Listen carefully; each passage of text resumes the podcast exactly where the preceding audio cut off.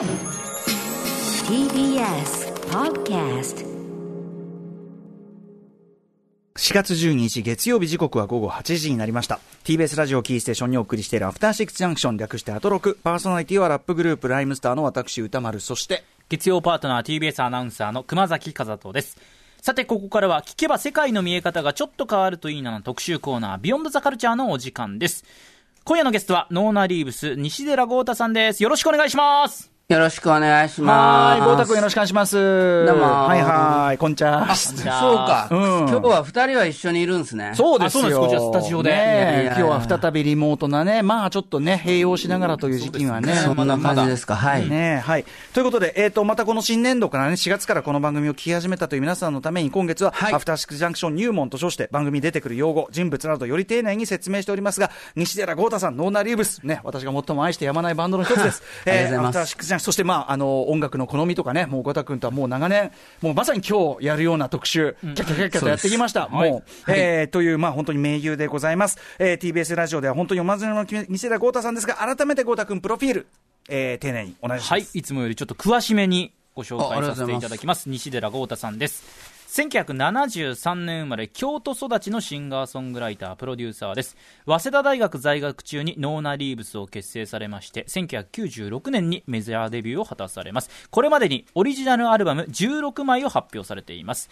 また、プロデューサーや作詞作曲家としても多方面に活躍、私も好きです。ジャニーズのアイドルの方、その他のアイドルの方にも提供されたりですとか、まあ、声優の方にも楽曲提供されたり、はたまた舞台音楽も担当したり、そしてさらにはイラストを描いて個展も開いたりと、まさにその活動は多岐にわたり。ます。はい最近の活動をいくつかご紹介させていただきますと、3月24日にリリースされました、筒美京平のそ、筒美京平ソングブックにおいて、 BiSH のアイナ・ジ・エンドさんのブルーライト横浜をプロデュースされているのも郷太さんです。また、ジャニーズグループ ABCZ にも、力のありかという楽曲を提供。こちらは14日、あさってリリースされるシングル、ナッシンバットファンキーに収録されます。そして、豪太さんと言いますと、マイケル・ジャクソンやプリンスをはじめ、特に80年代音楽の伝承者。このアフターシックスジャンクションでは毎月一度月曜日にご登場していただきまして、洋楽、邦楽の歴史をわかりやすく紐解いていただいております。はい、ということで、郷太くんね、もう、はいあの、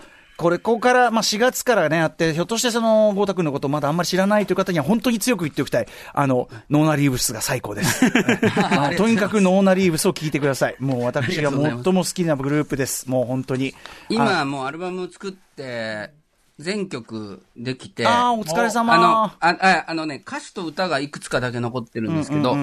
あの、ドラムとかギターとか演奏面はもうほぼほぼ終わってて、はい。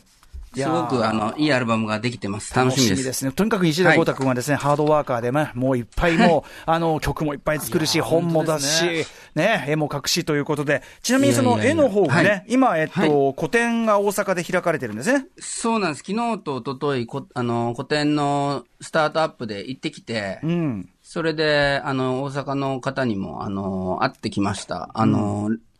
東京で2月に始めたんですけど、好評で、はい。で、この後、あの、福岡、名古屋が先にあるのかな、名古屋と福岡で、なんかちょっとコロナの中だからこそ、うん。できる、まあ歌とか歌ってね、やっぱりカフェライブとかもやってたこともあったんですけど、そういうのができない分、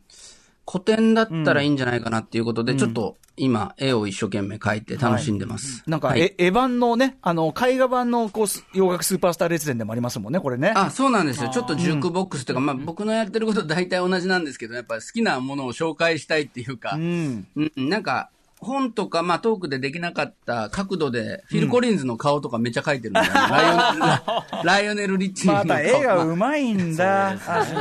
これ、あれかな、前回特集したあの、カーペンターズですかね、これね、一番はいはい写真であるとかね、そういうのもあるんですね。はい。あと、ホイットニーとかね。はい、なんか、もうホイットニーなんかは、なんか絵を描けば描くほど、こう、なんかホイットニーのことを好きになって。やっぱ、ちょっと分かってたようなことが、あんま分かってなかったんだなとか思ったりとか、すごくなんかまた新たな発見があってう、んうんうん。んあのーいいですね。なんかすごく、うん音楽聴きながら書いてるんで、大体アナログで、あの、その人の曲を聴きながあらー、すごいですね。書いてますはいそれはどんどん入っていくためね。はい。ということで、えっ、と、様々な形で、まあ、音楽を紹介していただいて、このところは洋楽スーパー、まあ、まあ、本当にメインイシューね、いつも我々の、えーメインの研究対象はやっぱり 80s ということでね。そうですね。えーあの、でもさっき言ってた、あの、力のありかという ABCG の楽曲は、はいえー船山元樹さんがアレンジ、西寺豪太作詞作曲で船山元樹さんがアレンジしてくださってますし、うん。まあ、この前のあの、ちょっと、あの、熊崎アナも言っていただいた堤京平さんのはい。トリビュートの、えーアイナ・ジ・エンドさんのも結構この番組とも結構リンクしてるというか、いやー、全く。うん。はい。本当に。そんで僕も勉強、まあ新たに勉強しながら、まあ皆さんとその共になんか学んでるという感じですね。豪太君はだからそういうなんかすごく音楽が好きであるっていうことと、そのまさに学級肌である部分というのが一致して、なおかつそれが最終的に創作にガンガン消化されていくという、あのあの点を線で見ていくと本当に面白い人でもありまして、えーだからこそ私は、はい、あのよんいろんなね、番組に呼んできてというようなね、ご縁でございます。はい。ということで、あの、このところだからその、いや、まあ、70年代とか、あとはその、はい。90年代、あるいはその日本の、まあ、素晴らしいレジョンであるとかっていうところをね、伺ってきましたけど、はい。いよいよちょっとこれはあの新年度ということで、改めて、もう我々にとっての王道を行ってみようかということですか、これはね。原点回帰ですけど、でも、まあ、とはとはいえ、カルチャークラブをやろうとしたのは初めてなので、はい。この十,、十数年のあの、そう意外だね。ウィウィーケンドシャッフルからの流れで。意外ですよ、これは。そうなんですよ。うんうん実は、という感じなんです。はい。ということで、えー今までね、実はやっていなかった面も含めての新シリーズです。行ってみましょう。はいこちらです。ノーナリーブス西寺郷太プレゼンツ新シリーズ 80s ポップ戦国武将図鑑カルチャークラブ編はい。ということで、タイトルの後に 80s ポップ戦国武将図鑑特集ということでね、はい。えー今まで、はい。えー、郷太君が、えー、と扱っていそうでいなかったアーティストたちをピックアップしていくわけですが、第1弾、えーまさに主役級の武将、カルチャークラブ、もう 80s ポップの、もうなんというか、なんて言ってば、ね。なんと言って言えばいいんでしょうか、これは、本当に。まあ、あの、やっぱり 80s っていうと、はい。基本的には、まあ、大体20年ごとぐらいに、その流行のサイクルみたいなのが、うん。こう、音楽的にもありまして、はいはい。やっぱり80年代、まあこれからちょっと話していきますけど、MTV という、その、まあ、ラジオで音楽を聴いているように、テレビで音楽を見るっていうような時代が突入したのが80年代の、やっぱりはい。一番大きな、あの、インパクトだったと思ミュージッうんですけど。クビデオね、今ではもう当然普通になりましたけども、はいプロモーションビデオは。そうはい時代からなんですね。はい。はいはい。なんですけど、その時に結局、まあ、大きく言うとシングル回帰ですね。あの、アルバムって、まあ、8, 曲とか10曲とはい。か入っていて、最初から最後まで聴いて感動するっていうようなうんうんうん。時代がしばらく続いたんですけどええええ、あの、60年代はな7インチっていうんですか、ドーナツ版って皆さん、その、はい。見たことある方いらっしゃると思うんですけど、レコードのちっちゃいやつですけどシングル、シングルで聴いて、なんか最初は好きだそれが、それったんしかもラジオで流れてってことですもんね、そんなレコードみんなが昔はね、うんうんうん。あの、モータウンとかの回もありましたけど、はい。そういう時はもうカー、カーステレオって言うんですかね。まあ、まだステレオじゃないですけど、カーラジオで流れてる時はモノラルだったのが、まあ、だんだん進化していったんですけど、80年代にそのビデオでシングルを目で見るっていう、で、うんうん。音で聞いて感じるってなった時に、はい。そのシングル回帰っていうのが、シングルやっぱりいいよねっていう動きが起こったんですが、はい。その時に、そのビデオも、あのーアメリカのアーティストってアメ、あ MTV ってアメリカのものなんですけど、割とアメリカのアーティストってこうジ、ジーンズ履いて、スニーカー履いて、うん。普通にレコーディングスタジオから出てきたみたいな格好でん、歌ってるビデオを撮って流してるっていう人たちも多かったんですけど、ええこのカルチャークラブっていうグループは特にですけど、イギリス人で、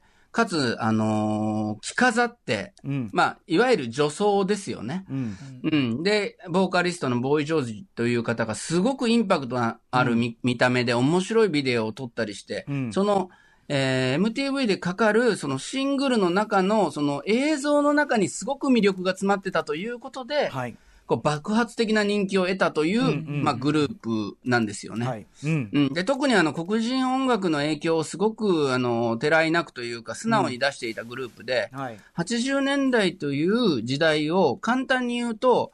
黒人音楽に憧れた白人アーティストたちがはい脚光を浴びていたことから、えー実際にヒップホップのような黒人たちによるリズムのまあ、その革命だったり、リズムの面白さっていうものが、どんどんどんどんその白人たちの音楽を凌駕していった時代というか。いや、まさにね。だから、あの、だし、プラス、これはあれでしょ、マシン、あの、リズム関ヶ原とも通じます。そこの、そこの境目もありますよね。生音、生音の、その、そうなんですよ。あれから、からカルチャークラブはバンドですから、もう生軍なんですけれども、なのでこの80年代前半から途中あたりまでに、ものすごいこう映画を誇ったと言いますか、うん、もう僕らみたいな、まあ当時小学生でしたけども、みんな夢中になった。だから、あのー、洋楽って難しいよねとか、英語で何言ってるかわからないなとかっていう人もたくさんいるかもしれませんが、このカルチャークラブから入門していただけると、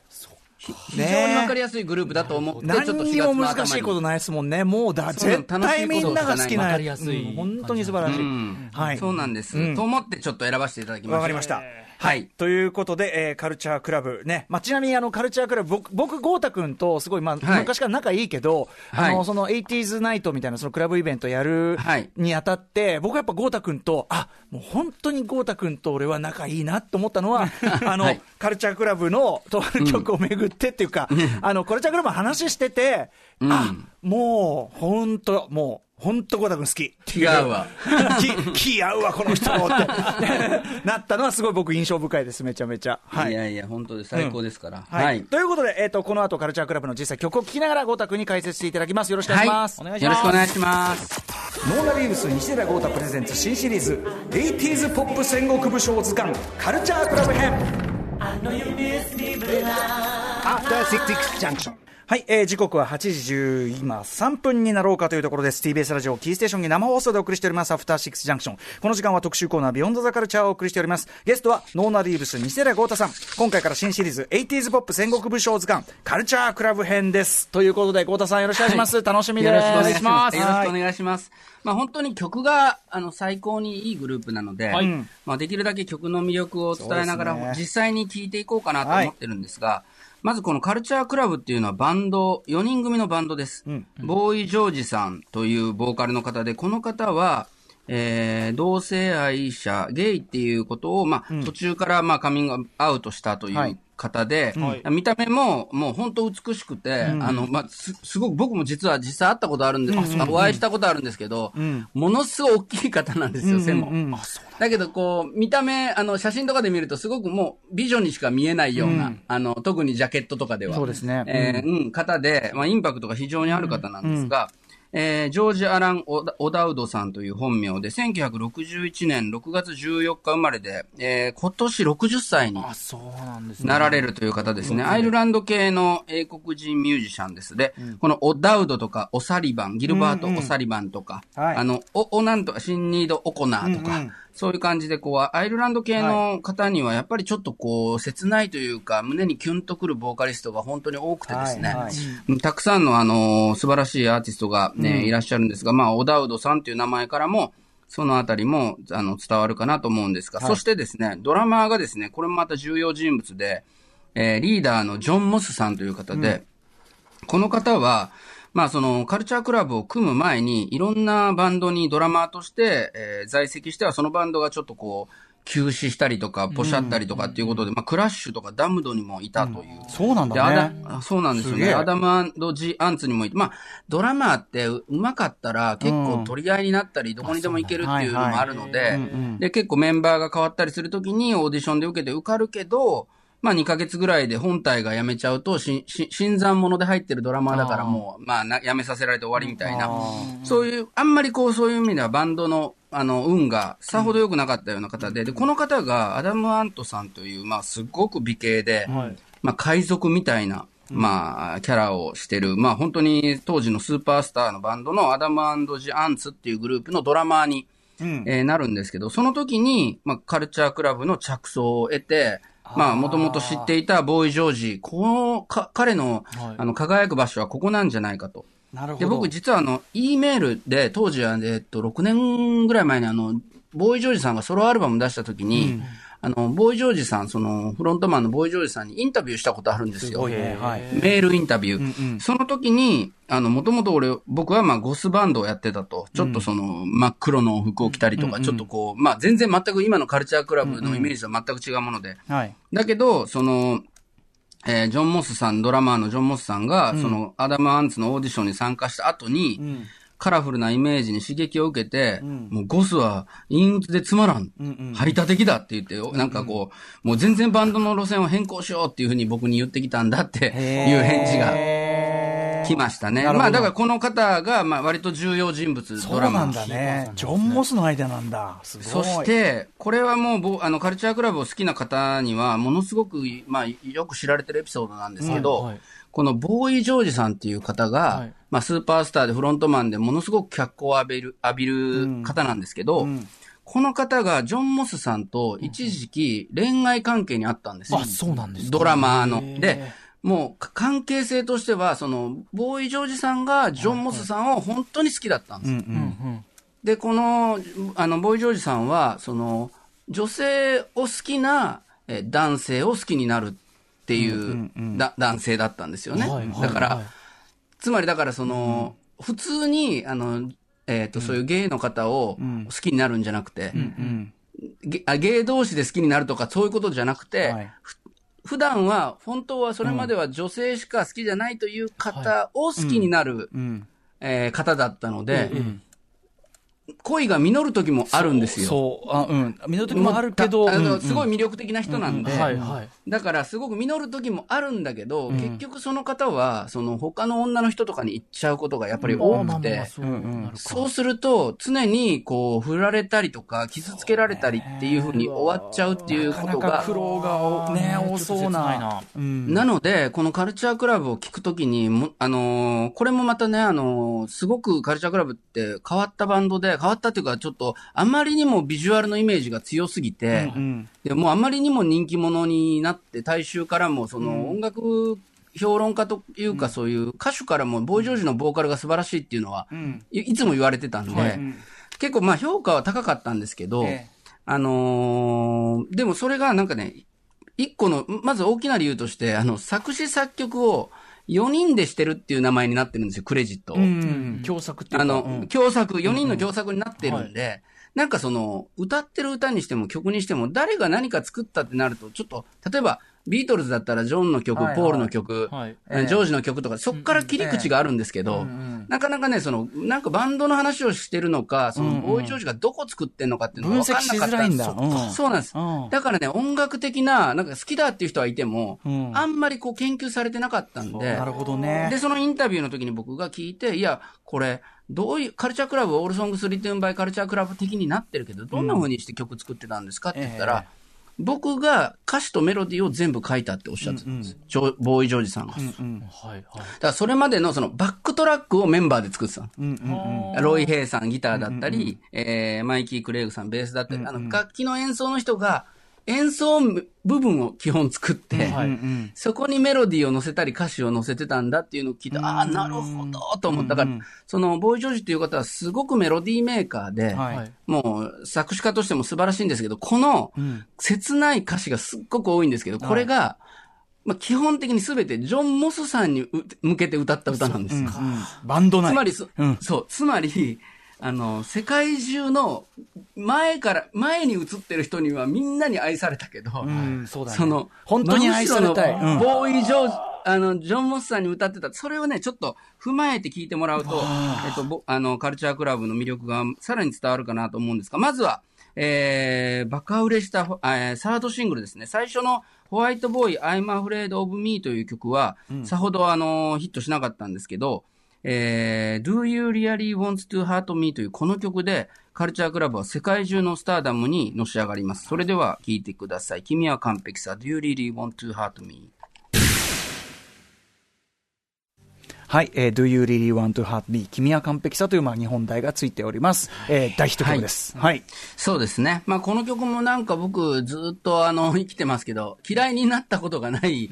曲で、なんか、いつ聴いても不、思議なバランスだよね。ゴスペルで始まってレゲエになってっていうさ、ね、なんそうですねなんでこうかって言われるとあんま説明できないタイプの曲だけど。うなんか80年代の曲って、こう、なんでこんなサウンドなんだろうとかって思う時期が来て、また、ある程度経ったらこれはこれでいいなって思ったりってする曲もあるんですけど、はい。やっぱカルチャークラブの特にこの曲は本当タイムレスって言いますか、全然いつも古びないなっていう感じでこう何十年も、えー、来ましたけど、このミュージックビデオがジュリアン・テンプル監督が撮ってましてジュリアン、テンプルか。うん、裁判所でのシーンから始まるんですが、まあ、そう、さっき言った MTV なんかでもすごい、まあ、映えたというか、MTV で見ても、誰が見ても面白い、子供が見ても面白いっていうようなビデオもあって、えー全米チャー、ビルボードチャート2位にまで上昇するという、あイギリスのバンドなんですけど、全英シングルチャートでは当然1位になった上で、全米ビルボードチャート2位になった。で、その前のシングル2枚があんま調子よくなかったんで、アルバムできるかできないかの瀬戸際だったけど、この曲ができて、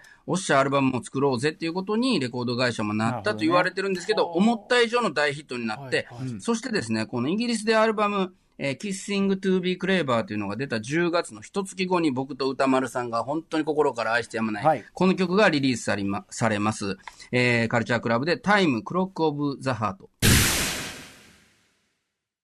はい、1982年11月19日リリース、西寺郷太さんと10年以上前に、あの、どのグループだったらどの曲が一番好きみたいなしょうもない話をしてて、カルチャークラブならって言った瞬間に二人声を揃えてタイムっつって、タイムと。その時にもう、もう最高ってなったっていうね、マイメンってなった瞬間そうですね。タイムです。いやはい。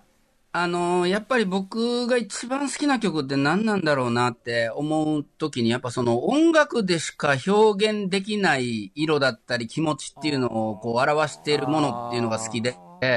で、この曲ってやっぱりなんか、切ないし、まあ悲しみもあるんですけど、でもどこかウキウキしてたりとか、その紫色の曲って僕呼んでるんですけどあ、その赤でも青でもない、そのあ淡いその色彩、うん。こう、夕暮れの色みたいな、はい。それがすっごいこのカルチャークラブの曲って、カルチャークラブ全体そうだね。全体的にそうなんですけど、まあ、ものすごく明るい曲もたまにあるんですけど、でもやっぱり、ボーイ・ジョージのその声？哀愁がありますからね、にちょっと。うんそうなんでですよ。で、まあ、これも、その、時間がもうちょっとあったらうまくいったのにねって言うんですけど、今の僕と君の間には時間しかないっていう、だからもうその、何もないっていう、なんかね、ちょっと哲学的なんですけど、なんかその、ボーイ・ジョージは、まあ、その4年間、ジョン・モスと実際付き合ってたっていう話があるんですけど、もう途中ぐらいからは多分そのジョン・モスさん、まあいろんな情報を集めるともうスターになっていってますから、メガスターに。はいはい。その中でもう、ジョン・モスさんからすると、その他にもいろんな素敵な女性が目の前にボンボン現れるっていう流れの中で、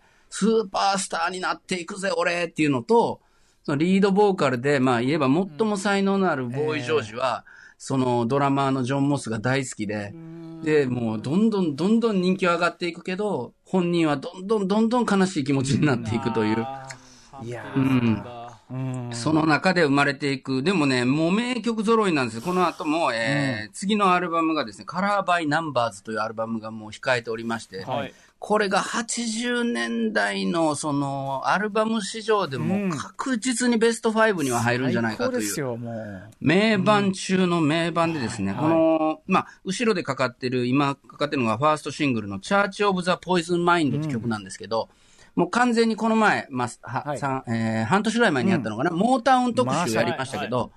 モータウンリバイバルというね、もう本当にモータウンって最高だよね。その70年代にモータウン的な、ああいうその直線的な明るさみたいなものっていうのは、ちょっと否定されてたんですけど、さっき言ってたそのシングル回帰、楽しくてグルービーな3分間をお届けしますっていう、あの、モータウンのそのさっぱりした考え方がやっぱりいいじゃないかっていう、その再評価の、えー運動がこ、この放送でも、えーやりました、ダリル・ホールジョン・オーツだったり、はいそれからまあビリー・ジョエルってアーティストだったり、それからこのカルチャークラブだったりとイギリスのアーティストも、なんていうんですかね、子供の頃に聞いたものってやっぱり好きなんですよね、みんなね。だから10年、15年ってなるとリバイバルしていくんですけど、その中でカルチャークラブはそのモータウンリバイバルをすごくそのセンスよく、なおかつその80年代的にやったと。で、その中のもうまたこれ最高傑作の一つ、まあ、僕とか、まあ多分歌丸さんもこうヒットしすぎて、えええまあ、これを一番好きっていう感じではないんですけど、まあ、80年代の音楽のこれまたベスト10に必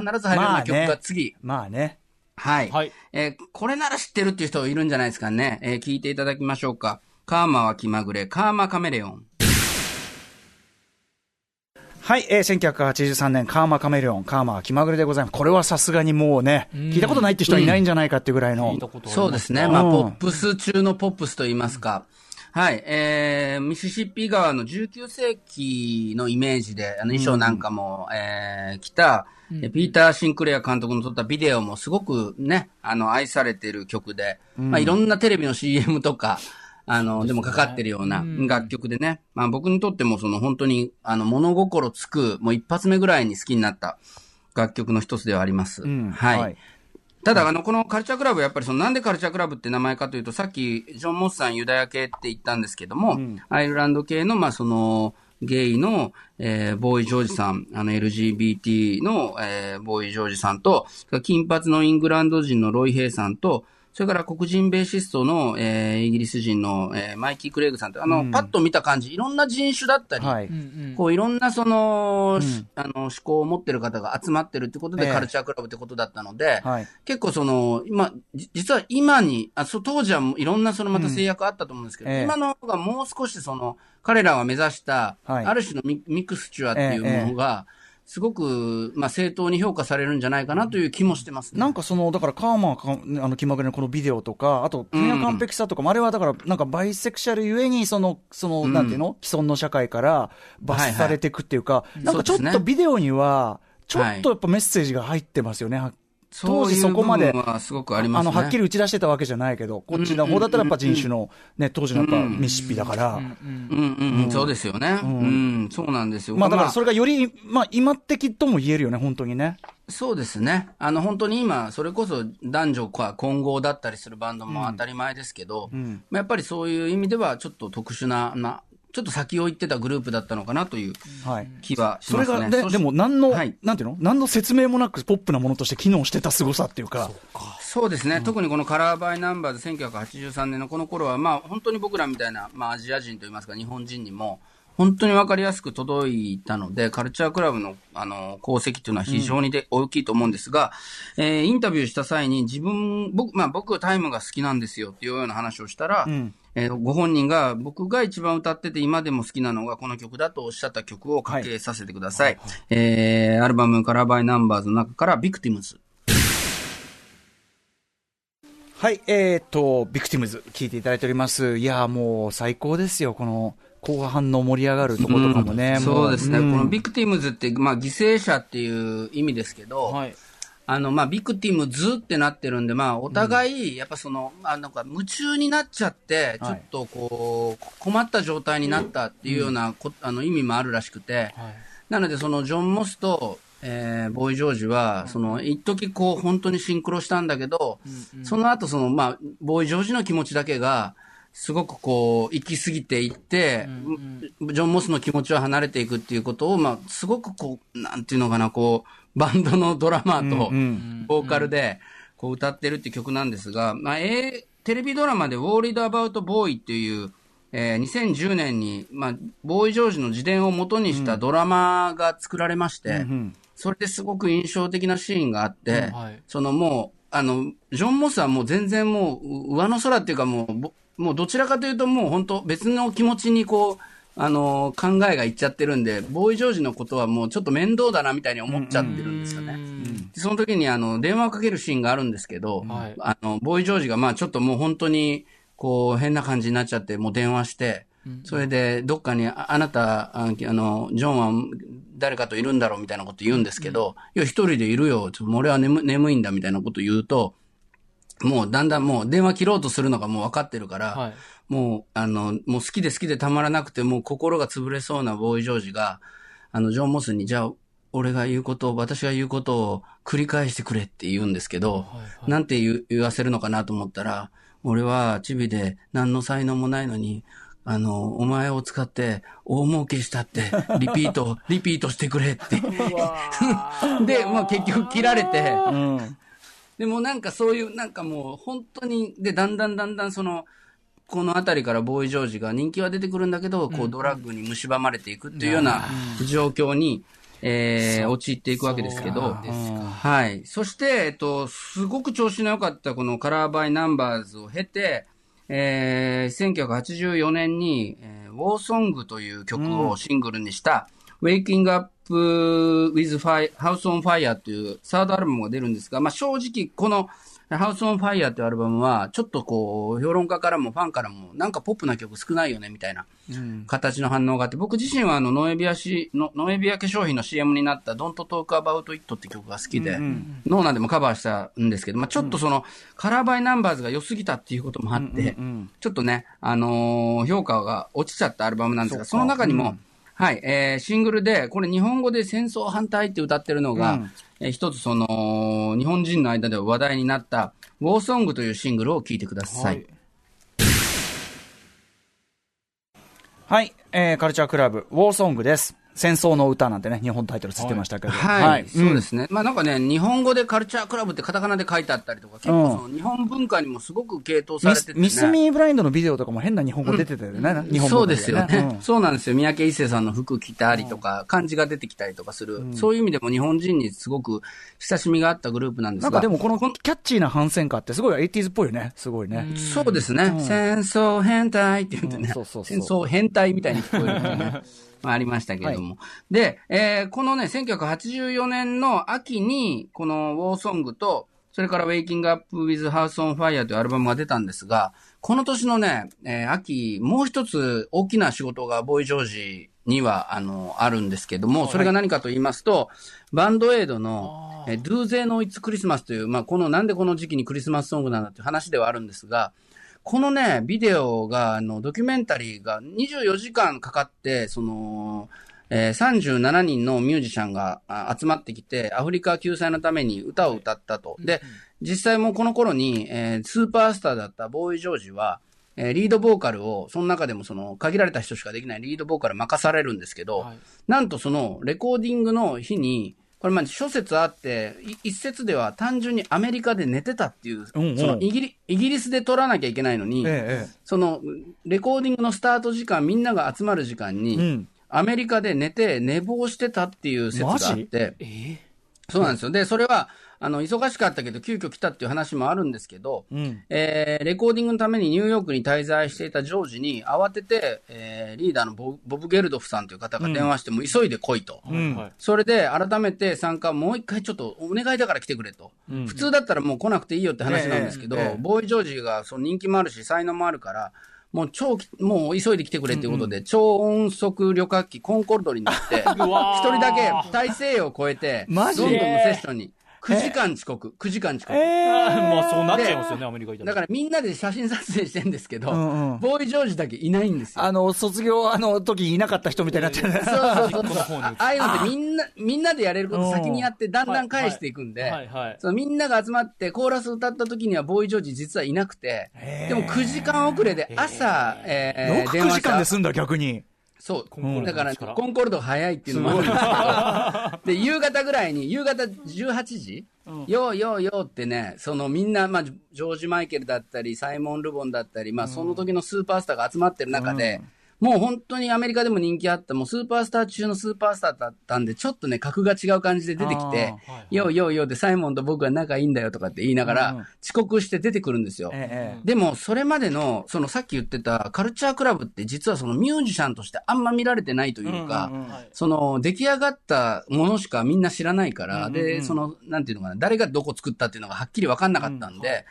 でもね、この Do They Know It's Christmas の、もともとボーイ・ジョージが来る前の、ん。あの、曲の感じっていうのは、はい。ドキュメンタリーで残ってるんですよね。で、そこに出来上がった状態の、ボーイ・ジョージだけいない状態で遅刻してきたボーイ・ジョージが入ってきてるから、うんうん。ボーイ・ジョージが最後にうん。メロディーをめっちゃ変えて、自分なりのメロディーにして、だからつまりあれ、作曲はミッジ・ユーロ、ウルトラボックスと、まあ作詞がボブ・ゲルドフになってるんですけど、ボーイ・ジョージのメロディーは、ボーイ・ジョージが勝手に考えて、つかつまりカルチャークラブでもその同じルールでやってるからトラックがあって、うん。まあ歌詞はまあ自分で書いてますけど、歌詞を、メロディーを、の天性のメロディーメーカーで、はいで、つけたのが、あの、今のね、はい聞いてもらいたいんですけど、うんうんあの、二人目に出てくるんですけど、うんうんはいはい。あのドゥーゼーのイツクリスマスをなぜか今聞くっていうことになってるんですが、いやいやそのボーイ・ジョージのメロディーメーカーぶりが、はいはい。一番わかるのが実はこの曲なんじゃないかなと思って聞いて面白いもらいたいなと。はい。じゃあ、なのでちょっと、あの、かけていただけますかね。ドゥゼイのいつクリスマス。はい。えっと、この曲聴いて思ったのは、やっぱこの、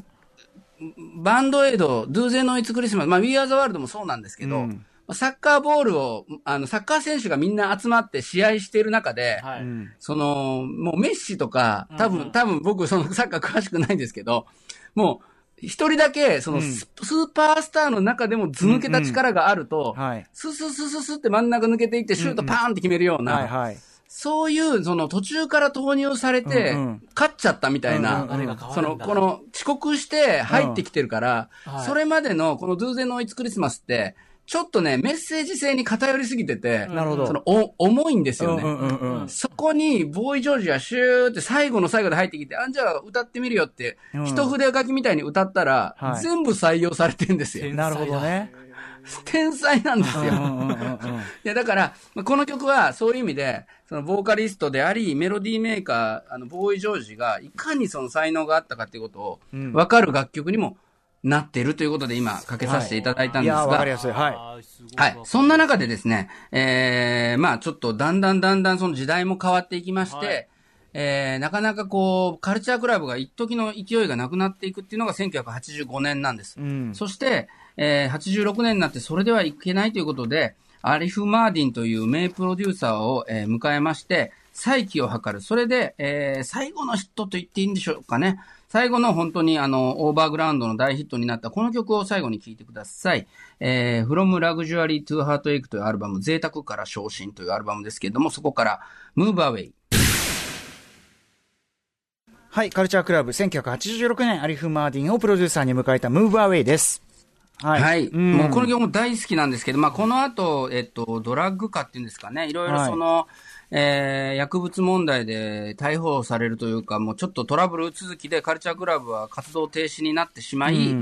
えーその後いろんなこう形でこう、まあゴシップなんかもあったりするんですが、ソロ活動をしながらまあ成功する時もあればという形で、ね。でもまあ、あのー本来のそのファンもたくさんいますし、あの能力もすごい方たちなんで、で、1998年に活動を再開したけれども、翌年に停止。そして、2016年には日本にも来てくれて、うん単独来日ツアーがあって、僕ら、僕もあの、岡村康之さんとバンドの小松茂と一緒にゼップ東京で見に行って、うんうん。本当に感動的なライブで、今、あの時見れてよかったなと思うんですが、で、えー、2年前には、3年前になるのかな、ライフという、あの、アルバムも出したんですが、その時に、まあ、ツアーでそのジョン・モスさん、曰く付きのジョン・モスさんを呼ばなかったということで、ジョン・モスさんは怒ってメンバーを訴えたりとかってやあって、で、この前、あの、ボーイ・ジョージさんが、まあ、好きだったこともあったなって思い出してごめんねって電話したよとかいう話もあったんですけど、はいまあ、それとこれとは彼をまた一緒にやってるカルチャークラブやるのは別だみたいなこともあって、ちょっとね、うん。そういう意味ではまあいろんな問題もあるグループですけども、音楽的には、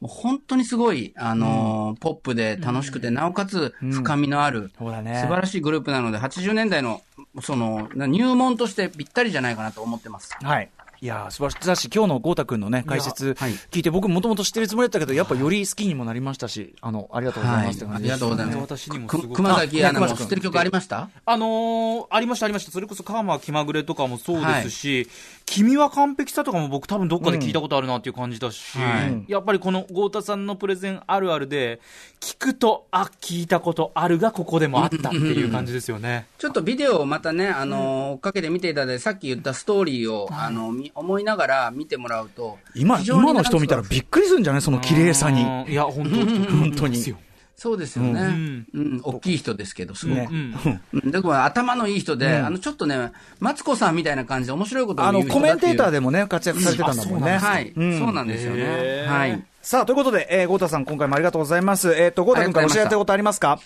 はい、あのノーナリーブス今アルバム作ってますので、えーよろしくお願いしますということと、ゴータウンポッドキャスト毎週やっておりますので、えーはい今今週は V6 特集ということで、えー喋っております。ありがとうございます。戦国武将、次はどんなね、群雄割拠、どんなのが出てくるのか楽しみでございます。えーはいということで、本日は西田豪太さんによる 80s ポップ戦国武将図鑑、カルチャークラブ編でした。豪太君ありがとうございました。ありがとうございましたありがとうございました。After Six Junction.